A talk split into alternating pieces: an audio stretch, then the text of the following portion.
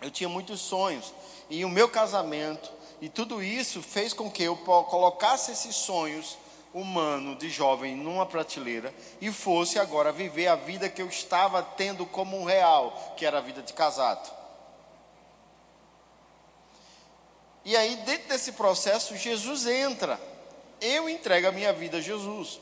E agora eu sou um jovem, uma pessoa jovem. E como jovem, eu posso te dizer, nessa caminhada, eu estava fazendo os cálculos, irmãos, fazem 20, esse ano agora, em maio, em março, em março de 2022, vai fazer 23 anos que eu sirvo ao Senhor. 23 anos que eu nasci de novo. 23 anos que eu nasci de novo. Isso é importante, por quê? Porque eu quero falar nessa noite, é um culto de transição. O Daniel e a Isabela estarão assumindo a liderança dos jovens. O Guilherme e a Dalila né, estarão passando esse bastão. Estão pegando outro bastão para correr. E, e é um processo de crescimento. Você se alegra com isso? Mas eu quero falar nessa noite sobre escolhas. Amém? A importância de escolhermos certo. E com isso eu vou associar essa, esse tema escolha com as confissões certas. Existe um personagem na Bíblia, lá em Gênesis, no capítulo 12. Eu quero que você vá lá para o livro de Gênesis, livro do início, capítulo 12. Aleluia. Quem trouxe Bíblia diz amém.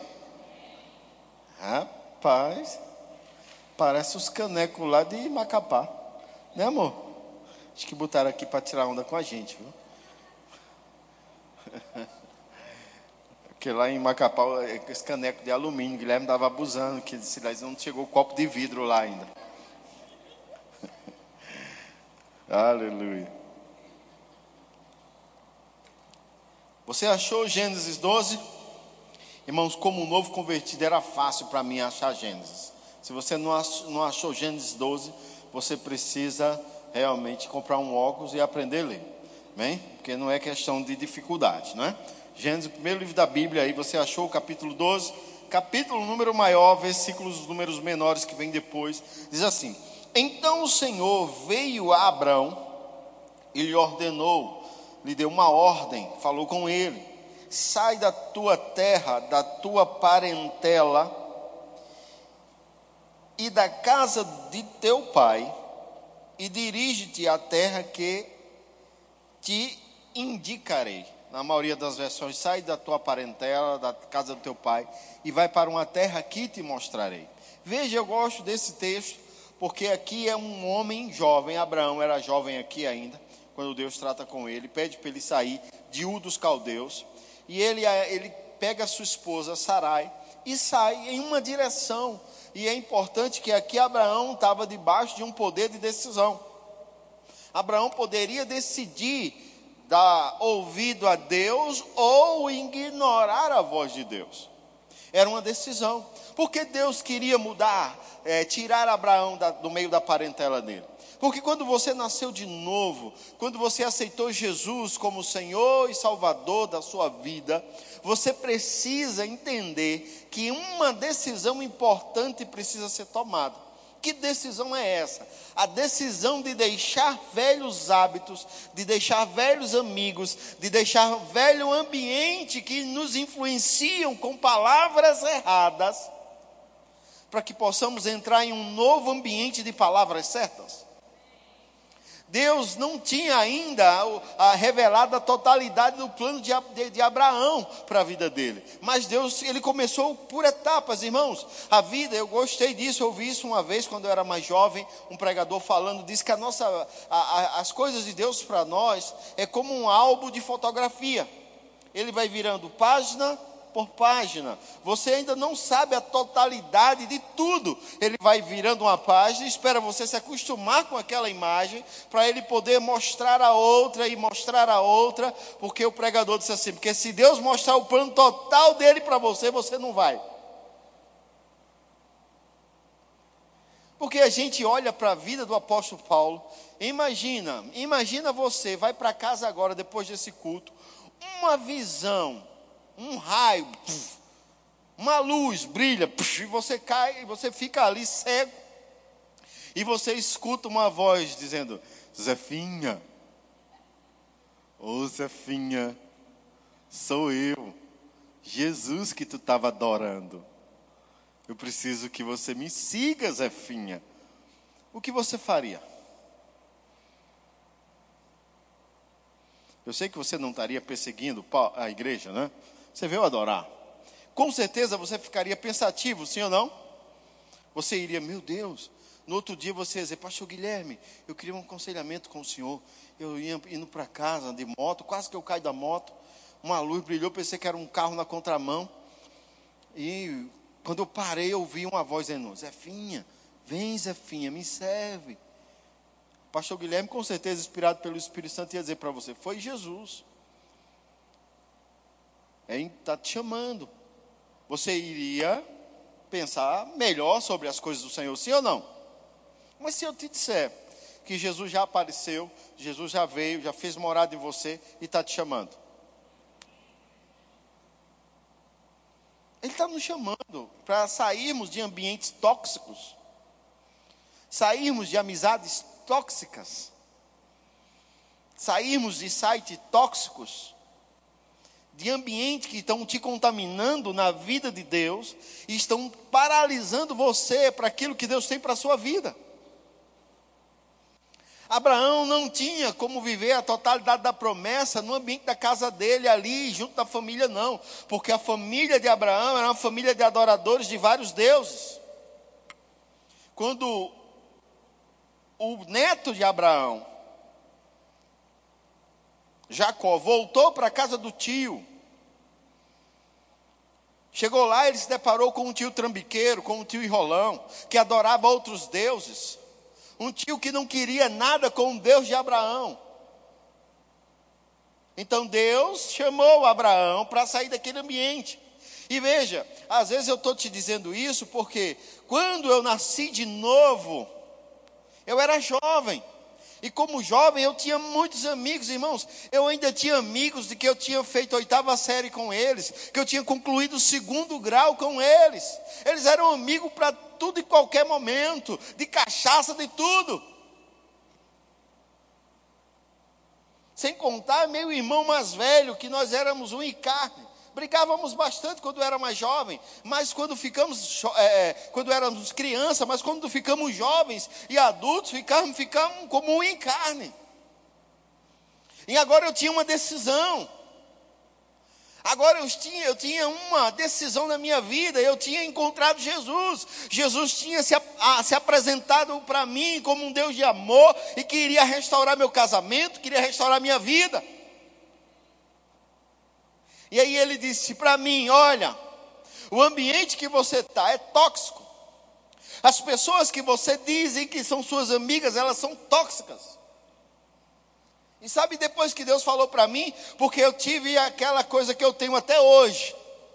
Eu tenho paixão por vidas. Eu saí para pregar para todos os amigos cachaceiros. Eu falei para minha mãe, eu falei para meu irmão, eu falei para meu padrasto, eu falei para os meus cunhados, eu falei para todo mundo que agora eu era de Jesus e que Jesus era meu dono. Naquela primeira semana que eu aceitei Jesus, eu parecia uma máquina de evangelizar. Eu falei no trabalho para todo mundo, eu falei para um e falei para outro daquela galera que estava ali comigo, o único que me ouviu foi o meu gerente na época. Esse cara, eu vou nessa igreja aí. Bora, cara, é bom demais. Hoje ele é pastor, amigão meu, em uma outra cidade. Ele é pastor em Ponta Porã hoje. Mas trabalhamos 10 anos na mesma empresa. E eu falei para um, e eu falei para outro. E eles zombavam, e eles criticavam. E diziam, está doido, é, é fanatismo. Aí sabe o que eu me fiz? Sai do meio da tua parentela. Vem para um ambiente que eu vou te mostrar. E se fosse na época de hoje, com o Face, com o Instagram, tudo isso aí, eu não tinha dúvida de que eu iria bloquear todos eles. Eu não tinha dúvida. Porque sem ter essas tecnologias, eu parei, cortei a amizade. Não falava mais. Até aqueles que trabalhavam na empresa, eles estavam, eles começavam a contar piadas pornográficas, eu me afastava, saía. Oh, vem ouvir, tu não, tu não contava aqui com a gente? Eu saía. E eles pegavam revistas da Playboy, do lançamento da época. Hoje não tem mais essas coisas. Hoje você tem o seu celular para ver a pornografia que você quiser. Mas na minha época tinha que comprar uma revista da Playboy. Eu, Rovani e o CD sabem do que eu estou falando. Que são da mesma idade, eu acho. E aí eles abriam aquela revista proposital onde eu estava. E eu saía. E eles tudo, tudo me atacando, todo mundo me atacando. Só falando errado, só falando besteira. E sabe o que eu fiz? Eu comecei para a igreja. E aí eu escutava o, o, o, pastor me ensinar, as pessoas que pregavam estavam me ensinando sobre como eu deveria falar. Eu deveria falar que eu era abençoado, eu deveria falar que eu era santo, eu deveria falar que eu era justo, eu deveria falar que eu era filho de Deus. Mas lá no meu trabalho, lá na minha parentela, lá nos meus amigos, a gente não é nada, a gente é miserável. Esse emprego, vamos morrer aqui, nascemos aqui, vamos morrer aqui. Era isso que eu ouvia deles, eu não, eu não podia mais viver dentro desse ambiente, irmãos. Eu tinha tinha que sair, eu tinha que mudar as minhas confissões, e eu tinha que ir para um ambiente que aceitasse as minhas novas confissões.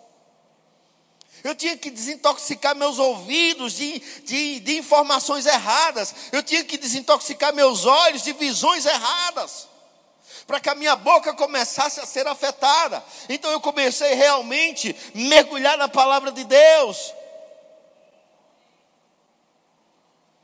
E eu vou te dizer, fala isso para essa geração é como dar um soco no estômago. E os meus não sei quantos seguidores.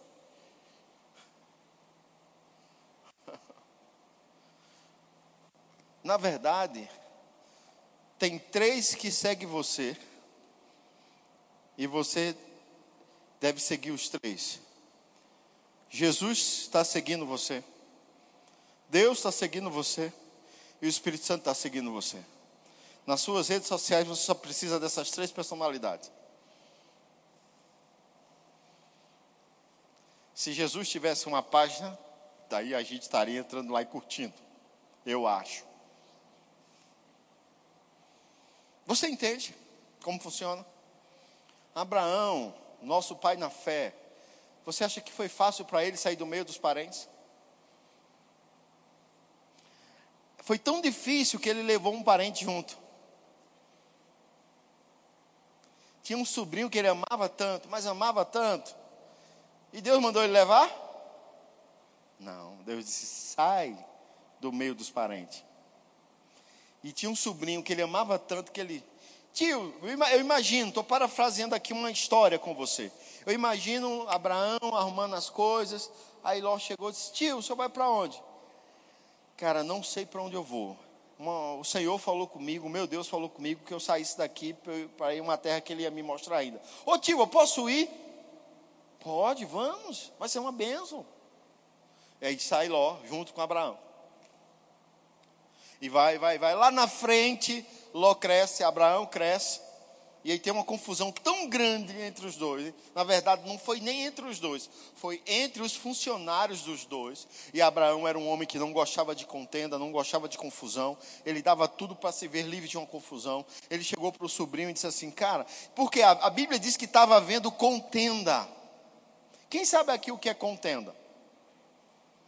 Dentro de um contexto geral, contenda são palavras malditas em ambientes é discussões, é disse-me disse. Só que se Deus já tirou Abraão de um ambiente de confissões erradas, agora está Abraão de novo envolvido dentro do contexto onde as confissões estão erradas, onde, estão, onde tem xingamento, onde tem problema, onde tem confusão, disse-me disse, fofoca.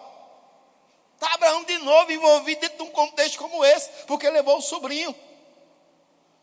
Eu imagino Abraão lá almoçando tranquilo, aí chega o funcionário. Diz, Abraão, Abraão, o que, que foi?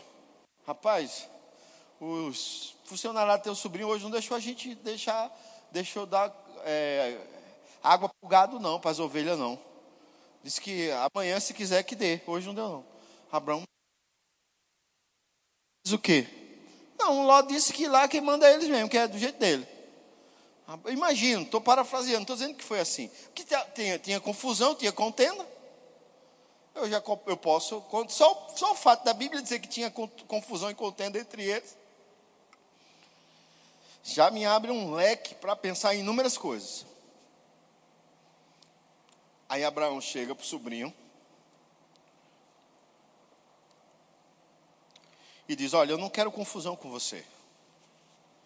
Vamos fazer o seguinte: escolha um lado e eu vou para o outro. O lado que você escolher, eu vou para o contrário. Tudo certo? Vamos fazer assim? Olha, irmãos, Abraão, ele estava convicto do chamamento e da promessa de Deus. Quando você está convicto do chamamento e da promessa de Deus, não importa o nível de amizade e de intimidade que você tenha com uma pessoa, se ela está sendo tóxica e nociva para o plano de Deus para a sua vida, você deixa ela. Achei isso tão lindo, eu vou repetir. Se você tem convicção do chamamento de Deus para a sua vida, não importa o nível de amizade e de comunhão que você tenha com alguém, você deixa essa pessoa, porque ela está sendo tóxica ao chamamento de Deus para a sua vida. O nome disso é decisão. Decisão. E Abraão tomou uma decisão, mais uma, porque já tinha tomado uma de sair da casa dos parentes, dos pais. Já tinha tomado essa decisão. Tomou mais um agora, com o sobrinho amado. Filho, para onde? E Abraão não ficou com raiva dele, não, porque quando Ló foi preso, Abraão foi salvar ele. Amém? Abraão ficou nem um pouquinho chateado com raiva dele, não. Abraão só disse: Para onde você for, eu vou ao contrário. Aí a Bíblia diz que, Abra... que Ló olhou para um lado, viu o deserto, olhou para o outro, viu as campinas do Jordão, verde, com água. E sabe o que Ló fez? Você só vai saber, irmãos, o nível de amizade das pessoas para com você quando você começar a cortar favores seu para com elas. Quando Abraão botou o pé no negócio, disse, vamos fazer assim? Qual era de Ló? Quem foi que entrou de gaiato no navio? Quem, quem sabe que expressão é essa? Quem foi que foi lá de intruso? Foi Abraão ou foi Ló? Porque Ló não disse, tio, a chamada é seu, a promessa é sua, nós estamos aqui por uma direção da sua vida. Eu vou aqui para o deserto, vou ver o que é que eu acho. Aqui, ó, tem as campinas verdes, o senhor fica aqui, está abastecido, eu vou, eu vou procurar alguma coisa para mim. Era, era essa a atitude correta de Ló, sim ou não? Sim, irmãos, era essa a atitude correta de Ló. Mas ele não pensou assim. Ele olhou e disse: A campina eu vou, Abraão, tá bom, vou para o deserto. E quem prosperou? Quem prosperou, irmãos? Você não precisa de amizades, você não precisa de pessoas para que o plano de Deus se cumpra na sua vida, mas eu vou te dizer, vai ter que ter pessoas para que isso aconteça. Mas não é qualquer pessoa, são as pessoas certas, são as pessoas que não botam você em confusão, são as pessoas que dizem a verdade a você, são as pessoas que chamam você na grande e querem você crescendo espiritualmente. Não são pessoas que dizem, eita, só vive nessa igreja, eita, só vive nesse culto aí, eita, também não vejo mais nada teu, é só Jesus, Jesus, Jesus. E você lá rindo, né? A pessoa te detonando, te malhando, você. é porque é desde a infância, é, é porque é parente. Está errado, irmãos. Se você tem um chamado e você quer crescer nas coisas do Senhor, comece a ter decisões no Senhor. E Abraão, ele precisava sair desse ambiente para as confissões dele melhorar. Quando Abraão fez isso, Deus aparece mais uma vez a Abraão e disse: Seu nome não vai ser mais Abraão, não, vai ser Abraão. Mas até então, Deus não tinha afetado a boca de Abraão. Porque de que adianta ter afetar a boca de Abraão se o ambiente é tóxico? Abraão teve que se limpar do ambiente para que a boca dele começasse a ser afetada. E Abraão começou falando: Eu sou pai de nações, sem filho nenhum. Sara começou a dizer: Eu sou mãe de nações, sem filho nenhum. E eles começaram por meio das confissões, mas agora já não tinha mais um ambiente de confusão, já não tinha mais pai e mãe para discordar das suas confissões. Eu estou te dizendo, irmãos, eu sei o que é. Eu sei o que é orar pelos nossos filhos quando eles eram criança, mas estar dentro da casa da minha mãe ou da casa do meu, do, da minha sogra, e elas esse menino está com febre, esse menino está doente, esse menino isso, esse menino aquilo, esse menino, esse menino vai morrer, sei que, sei que mas você tinha acabado de orar. Mas você está no seu ambiente? Não, você está no ambiente deles. E por quatro anos eu morei dentro do ambiente errado. E dois anos como ímpio, dois anos como crente. E eu só tive de fato, a, a, é, como eu posso dizer, produtividade nas coisas do Senhor, quando eu estava dentro do meu ambiente, onde só eu governava, onde só a minha confissão governava, onde só a minha autoridade reinava. Mas quando você dá autoridade a outras pessoas, quando você chama outras pessoas para opinarem sobre sua vida, você está dando todo o seu direito a outra pessoa e as confissões dela vão passar a afetar você. E Deus teve que tirar Abraão desses ambientes, irmãos, para que ele pudesse mostrar a Abraão uma nova confissão. E eu vou te dizer, quando saímos da casa onde eu morava, junto com a minha sogra, um ano depois, a gente recebeu o laudo dos médicos que os nossos filhos não tinham mais nada. Não tinha mais alergia, não tinha mais nada porque agora era só um ambiente meu e da minha esposa. Agora quem governava era só eu e ela. Só eram as nossas confissões, na hora de acordar, a hora de dormir. Não tinha ninguém dizendo, ai meu Deus, esse, que, esse calor, esse frio, isso, aquilo, ai está faltando, não tem dinheiro, não tem isso, não tem aquilo, vocês não podem, vocês não têm. Não tinha mais isso. Aquele ambiente ai, não era mais o meu ambiente. Eu estava dentro do meu ambiente, eu estava dentro do centro da vontade de Deus. Deus, as minhas confissões da minha esposa eram absolutas naquele lugar. E foi isso que Deus teve que fazer com Abraão tirar ele do meio de um ambiente tóxico de palavras. Sabe, irmãos, que tem amigos que são malignos e nós não percebemos? Não percebemos. Eu gosto muito de uma história que está lá em, em 1 Samuel, não, 2 Samuel, capítulo 13. A história de Aminon. Ele era filho do, de Davi, filho do rei.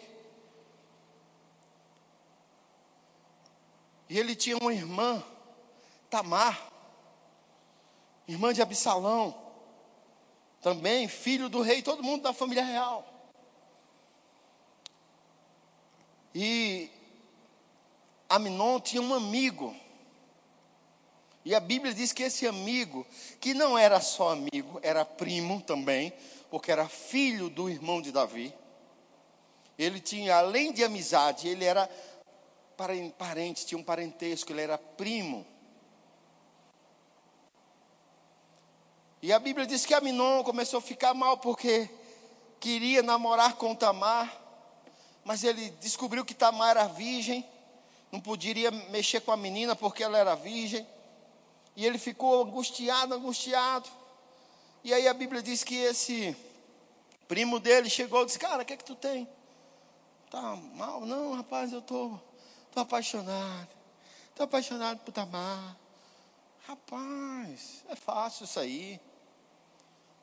Fala para teu pai que tu tá doente e pede para ele mandar ela vir cuidar de você aqui. Quando ela estiver aqui, você aproveita. Pois não foi o que o abestalhado foi e fez? Eu não vou entrar em todos os detalhes, mas eu estou te falando como uma amizade, e às vezes até de parente próximo, pode ser nociva à tua vida espiritual. E Aminon estuprou a irmã, jogou ela fora, ela tinha um outro irmão que era, como diz, né, sangue nos olhos. O cara era bem estrategista, esperou dois anos, esperou todo mundo esquecer do assunto, mandou chamar todos os irmãos, toda a família real, mandou chamar o pai, mandou chamar todo mundo. E aí o pai disse: Não, filho, você quer fazer uma festa dessa? Não, vamos ser pesado para você. Não, a gente não, não, não, eu não vou não, eu não quero ser pesado para você. Não, venha, venha, venha. Então mande pelo menos a Minon representando. E o rei tá bom. E Aminon vai e lá ele mata o irmão. E passa alguns anos perseguindo o pai. E a família real entrou em uma desgraça. Só porque uma pessoa seguiu o conselho errado. E começou a falar com as pessoas erradas. E ouvir as pessoas erradas. Então, irmão, se você falar para mim, eu tenho muitos exemplos bíblicos aqui, eu só peguei esse aqui, tem outros. Tem um bem conhecido lá no, no começo de Gênesis. Deixa eu ver se eu lembro o nome daquele casal que estava lá no Éden é, primeiro casal, acho que, acho que é Adão e Eva, não vou lembrar bem se é Adão e acho que é Adão e Eva, que tinha uma cobra lá que começou a conversar com Eva. E aí, tudo bem, Evinha, como é que você está? Como é que tá as coisas? Rapaz, você está mais magra? Rapaz, você está tá malhando? Você está malhando, Eva? Você sabia que tem uma fruta aqui que emagrece? Eu estou parafraseando, porque era um, hoje era a única forma das mulheres cair naquela, naquela enrolada era só dizer que aquela maçã, ou se fosse a maçã que não, não diz que é a maçã, a gente né, fantasiou que é uma maçã, amém? A Bíblia não diz que é uma maçã, amém, irmão? Vamos botar pontos bíblicos aqui. Mas vamos supor que é, hoje eu acho que era a única forma de, de fazer uma mulher comer aquilo é dizer que emagrece. E aí aquela conversa vai, conversa vem. E eu gosto do que a Bíblia chama o primo e do que a Bíblia chama a serpente? A Bíblia diz que Jonadab, que era o primo de Amnon, era sargaz. E diz que a serpente também era sargaz. Quando você vai para a palavra sargaz, significa inteligente, astuto, que sabe negociar, que sabe falar.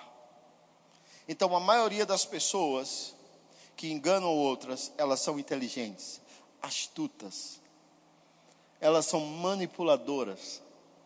E elas sabem como fazer. Então você precisa realmente estar cheio da vida de Deus.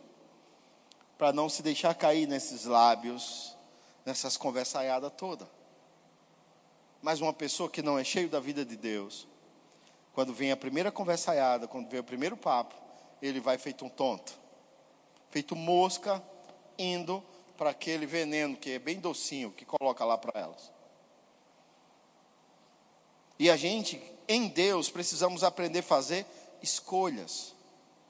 E foi uma das primeiras coisas, como jovem, na igreja, que eu fiz. Eu fiz a escolha de deixar o mundo, de deixar as amizades do mundo, que eram bastantes e eram bem amigas, e agora estar na igreja, num ambiente onde não tinha amizade com ninguém. Como vai ficar na igreja sem ter amizade com ninguém? E por um mês, um mês, você chega na porta da igreja, o pastor, como é teu nome? Ah, você é Gilmar. Ah, tá, Gilmar. Até hoje, quando a gente está dentro de uma conversa, nosso primeiro pastor chama a Célia de Selma. Tudo para você se desviar, irmão. Aí você chega, rapaz, oh, como é teu nome, rapaz? Gilmar. Hã? E é, não era que eu só ia no domingo, não. Eu estava indo na terça, eu estava indo na quinta, eu estava indo no sábado e eu estava indo no domingo. Aí ele, para não esquecer mais meu nome, começou a me chamar de Gil. Você entende? Não conhecia ninguém ainda. Ninguém. Não era amigo de todo mundo na igreja. aí, brother, firme, na rocha. Uh, só a palavra. Uhul. Todo, não, tinha culto de entrar e sair. Se a gente não, não, não sou muito de conversar, as pessoas nem olhar para a gente. Mas eu não estava indo para aquele ambiente, irmão, para arrumar amizade. Eu estava indo porque ali era o lugar que eu estava aprendendo sobre Deus e sobre a minha nova vida. O problema é que as pessoas querem ir para um ambiente por causa de amizade. A amizade tem o seu valor e tem o seu lugar, irmãos. A Bíblia vai falar de amizades extraordinárias. Vai falar da amizade de Davi com, com o filho de Saul, vai falar de amizades extraordinárias, vai falar de Paulo e Silas, vai falar de homens e que tiveram amizades extraordinárias, mas ei, eles não pararam por causa de amizade, eles não comprometeram o chamado e a visão de Deus por causa de amizade, irmãos.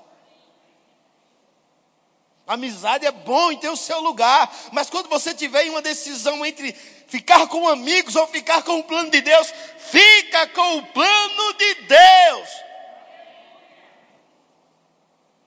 Porque eu gosto do que Jesus falou para Pedro, quando teve o um encontro com o jovem rico. O jovem rico chegou para Jesus e disse: Senhor, o que eu faço para herdar a vida eterna? Jesus disse: Faz favor aos pobres, segue a lei, os profetas. Tudo isso já faço. Aí Jesus, então o que, é que você quer mais? Tá bom, vou te dar uma proposta. Pega tudo que você tem, vende, dá aos pobres. Porque Jesus poderia usar aquela estratégia: pega tudo que você tem, vende e investe no meu ministério. Uau! Né? Jesus poderia. Mas Jesus estava ali nos trazendo um princípio. Ele disse: pega tudo, vende, dá aos pobres e vem atrás de mim. É, a Bíblia diz que aquilo pesou o coração, porque ele tinha muitos bens. Era um jovem e rico. Aí Pedro, que largou tudo, chegou para Jesus e disse: Senhor, e nós que largamos tudo e estamos seguindo você, o que, que a gente vai ganhar? Ele diz: Pedro, não há aquele, traduzindo, não há exceção, não tem exceção nessa regra é para qualquer um que pagar o preço de deixar pai, mãe, irmãos, amigos, por qualquer coisa, não, por amor ao Evangelho. Em vida, em vida, não é lá no céu, é em vida, vai receber cem vezes mais tudo aquilo que você pagou o preço para largar. Então, irmãos, o evangelho é sério. Para ser trocado por amizade, que hoje é teu amigo porque você dá favores. No dia que você cortar favores, eles já vão ficar chateados com você. Hoje é teu amigo porque você curta as fotos, você está lá pagando coisa para eles. Mas experimenta chegar na roda da hora de pagar o lanche e dizer assim: rapaz, toma vergonha na tua cara, tu só vem para comer, arregar. Não, a gente vai pagar o teu lanche hoje não, te vira para ver se ele vai continuar teu amigo. Continua comentando lá nas fotos dele, cara, essa tua foto tá errada. Tu tá com essa tanguinha aí de marombeiro. Tu tem vergonha na tua cara, isso não é roupa de crente não. Experimenta fazer um comentário desse na foto do teu melhor amigo, da tua melhor amiga, para tu ver se ela vai continuar tua melhor amiga. Experimenta chegar na tua melhor amiga, quando ela procurar ela nas fotos da igreja, na foto do culto, perguntar, amiga, você não veio hoje, por quê? Ah, estava cansado, experimenta. Estava cansado o quê? Tenha vergonha na sua cara, sua safada. Você devia estar no culto. Experimenta para ver se ela vai responder com carinho com você. Ou se ela ainda vai continuar tua amiga. Para ver se ela não vai te bloquear no Face. Mas a gente, irmãos, está por amigos que nem querem compactuar do mesmo Deus e da mesma ideia que a gente. Isso vai tão fundo, tão profundo, que a gente acha que isso só está relacionado a amigos. Vou te falar uma história minha, pessoal. Quando eu aceitei Jesus, como eu falei para você, eu, eu, igual, igual eu sou hoje, apaixonado, falo de Jesus para todo mundo que eu tenho oportunidade. Hoje com um pouco mais de sabedoria. Mas eu fui na casa do meu pai, meu pai biológico, meu pai que teve relação com a minha mãe e eu nasci. Fui lá falar para ele, pai. Fui falar para ele que eu tinha aceitado Jesus. E na hora que eu entrei na casa dele, ele não morava no mesmo lugar que eu, ele morava em uma outra cidade. Não tão longe, 110 quilômetros da minha cidade. Ele morava a 110 quilômetros da minha cidade. Mas a cultura minha era tão travada que mesmo morando a 110 quilômetros, eu não ia visitar meus pais, com a frequência que eu deveria. Sabe por quê? Porque a minha mente, o ambiente, dizia que eu não podia. Hoje eles me chamam de louco porque eu pego o carro, rodo 3 mil quilômetros, vou passar um mês com eles. É doido, esse menino é doido. Não, eu só entendi que o Deus que eu sirvo é um Deus que supre para tudo. Só entendi isso. Eu cheguei na casa do meu pai todo animado. Nem, nem esperei, ele nem esperou eu dizer que eu era crente, ele já perguntou: Você agora é crente, é? Pela minha conversa, pelo meu linguajar. Sabe que o ambiente da igreja, o ambiente cristão vai mudar o teu linguajar? Se a igreja não está mudando tuas confissões, ou tem algo errado com a igreja, ou tem algo errado com você. E se você está aqui, eu vou te dizer, está errado com você. Porque a igreja tem ensinado a falar certo. Quem aqui já ouviu falar da, da, da, da crucificação de Jesus? Existem vários episódios que envolvem a crucificação. Um deles é que Jesus fala para Pedro que Pedro iria negar ele três vezes, lembra?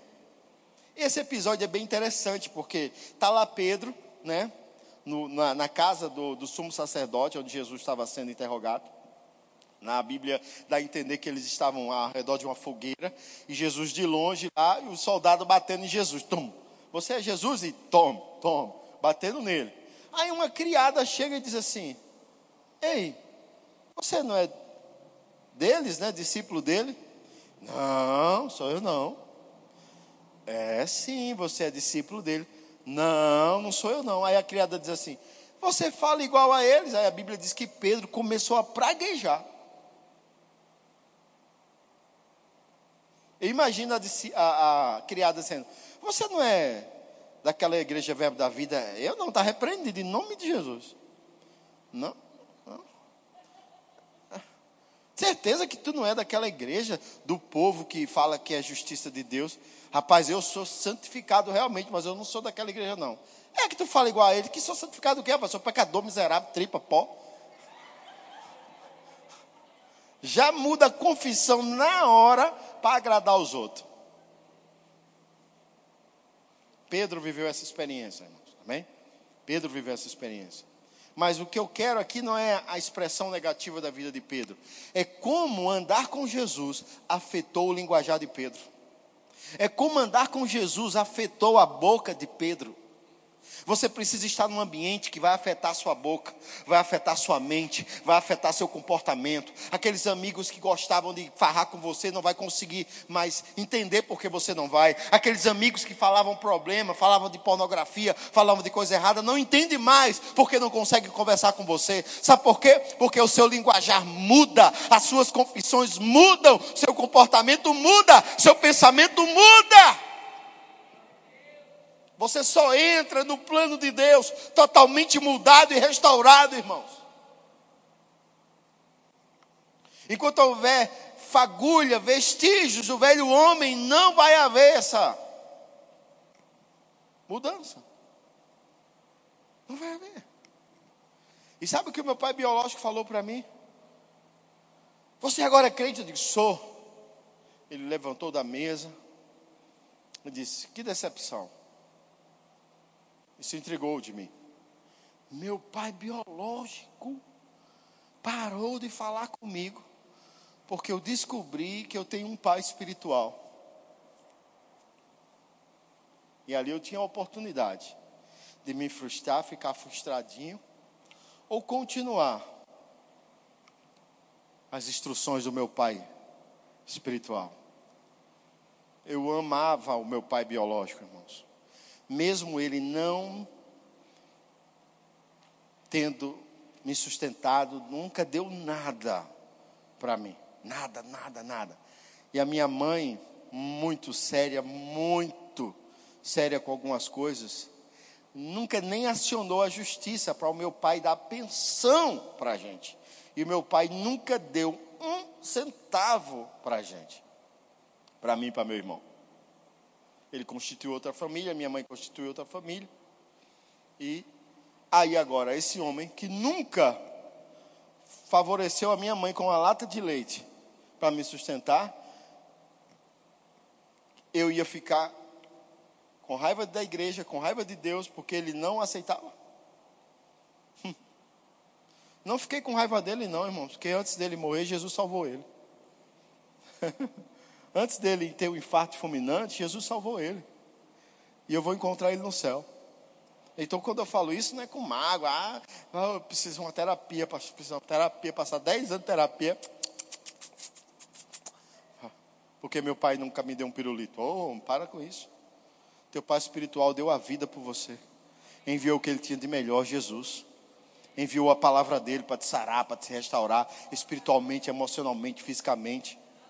Você quer botar a culpa no passado, bote. Quer botar a culpa nos seus pais, bote. Quer botar a culpa no vizinho que, que, que, que roubou a manga do seu pé, bote. Quer botar a culpa na professora que deu um zero a você, bote. Mas essas pessoas não têm culpa, não. Ninguém tem culpa. A culpa, sabe de quem é? É nossa, quando principalmente entendemos essa verdade do Evangelho. Porque sabemos que agora temos um Pai que cuida, que nos ama. E a única coisa que Deus quer de mim você é, filho, fale como eu quero que você fale. Pense como eu quero que você pense. Pare de falar como o mundo, pensar como o mundo.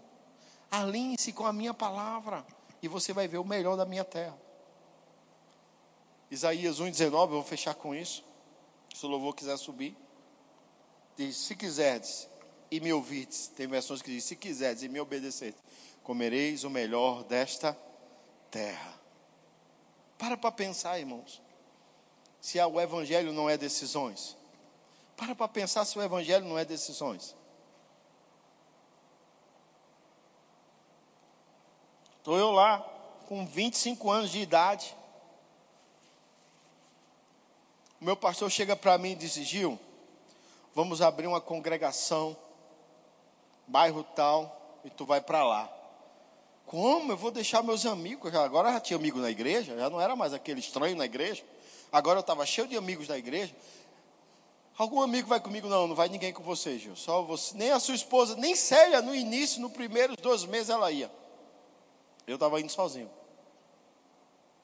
Eu poderia dizer, não, não é de Deus não isso. Mas eu obedeci, eu fui. Eu fui. Eu tinha uma decisão. Aí agora aquela igreja cresceu, prosperou, tinha muita gente que amava a gente como família. Aí veio uma nova direção. Sai, vamos embora.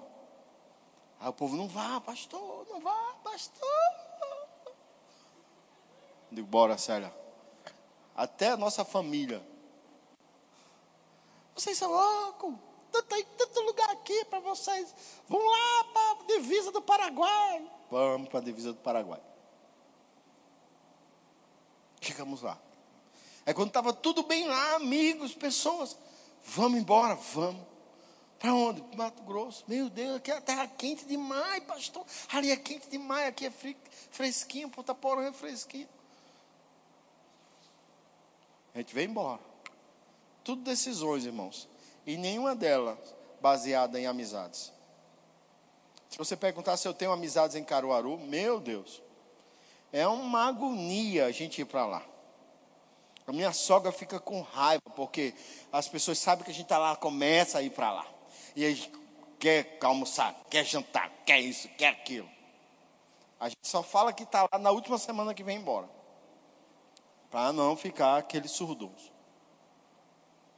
Ponta Porã, eu vou para lá dar aula, meu Deus.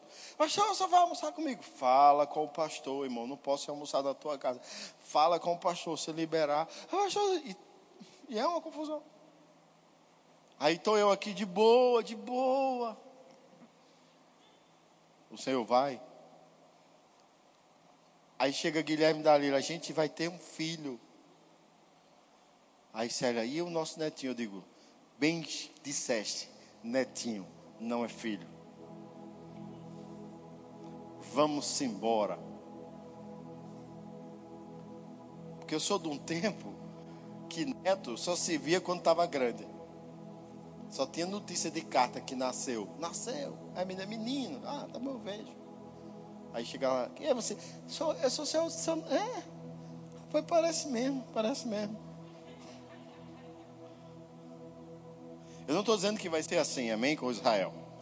Não estou dizendo que vai ser assim. Mas eu quero ensinar para você, jovem, nessa noite, que as suas decisões de amizades de pessoas ou vão acelerar o que Deus tem para vocês ou vão atrasar. Isso não está em Deus, está em vocês. Eu sempre falo isso. Claro que o ministério escolheu o Guilherme e a Dalila para esse tempo de estar aqui à frente. Mas basicamente o Guilherme foi criado dentro de um ambiente de igreja. Eu tinha quatro anos de crente quando o ministério me chamou para assumir uma igreja. Sabe por quê? Porque a minha primeira decisão foi deixar amigos do trabalho e de escola que eram nocivos e tóxicos aquele novo ambiente de Deus. A minha segunda decisão foi deixar parentela que era tóxica também a minha vida em Deus. A minha terceira decisão foi dentro da própria igreja, não tive como falar isso agora, mas foi dentro da própria igreja, saber com quem ia me relacionar, para que eu não me afastasse dos caminhos do Senhor dentro da própria igreja.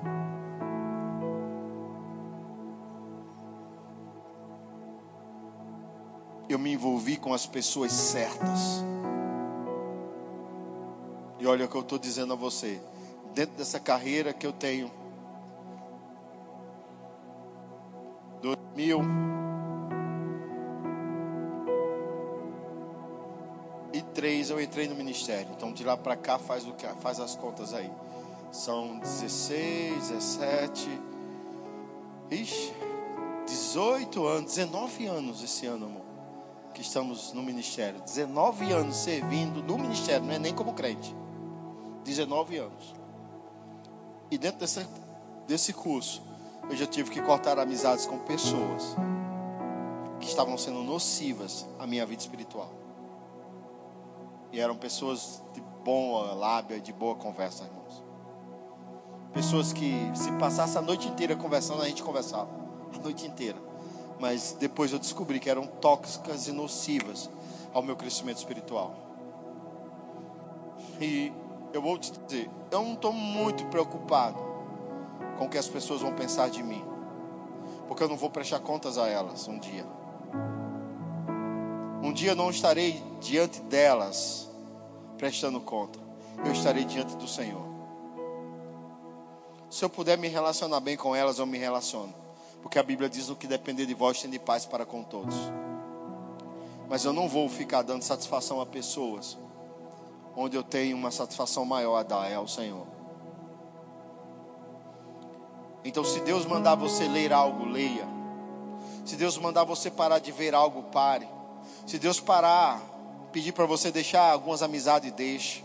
Se Deus pedir para você deixar de ir em determinados ambientes, deixe de ir. Se Deus pedir para que você deixe de fazer alguma coisa, deixe de fazer e vá fazer o que Ele pede para você fazer. Porque aí está o processo do seu crescimento e do seu desenvolvimento. E se passasse 10 anos e você não entrar no plano de Deus, não culpe Deus, nem diga que as coisas estão atrasadas. Faça, faça uma, um autoexame e veja onde você falhou nesses 10 anos. Porque Deus não vai levar 10 anos para fazer coisas na sua vida. Se está demorando tanto, é porque erramos em algum lugar, falhamos em algum momento da estrada. Falhamos. E não é pecado, amém? Não é, não é, como eu digo, não é o fim do mundo porque o Senhor é um Deus de restituição. Amém? Então, irmãos, eu vou te dizer, eu sei o que é fazer escolhas. E não baseadas em amizades, mas baseadas na direção e no Senhor. Então, se tem uma palavra que eu posso deixar para esse novo tempo do Fly, façam escolhas boas. Escolhas boas que vão levar vocês ao centro da vontade de Deus. Doa a quem. Incomode a quem incomodar. Façam escolhas boas. Amém? Oh, vale a pena. Não sei se alguém vai dar algum dislike agora na minha vida, mas não estou nem aí. Não sei nem o que é isso, alguém que me falou. Mas deve, não deve ser uma coisa boa, né? Porque disseram vai dar um dislike, eu sei que bexiga é isso. Quero orar por você, fica em pé. Quero estar passando na direção do culto para o pastor Guilherme. Pai, em nome de Jesus, eu te rendo graças por cada um que está aqui nessa noite. Pelo crescimento, pelo avanço. Eu declaro em nome de Jesus que toda maturidade, sabedoria, entendimento venha sobre esses jovens e cada um que está aqui. Abre os olhos do entendimento deles, Pai, para que eles vejam na dimensão do Espírito e possam entender a grandiosidade do teu chamamento para a vida deles.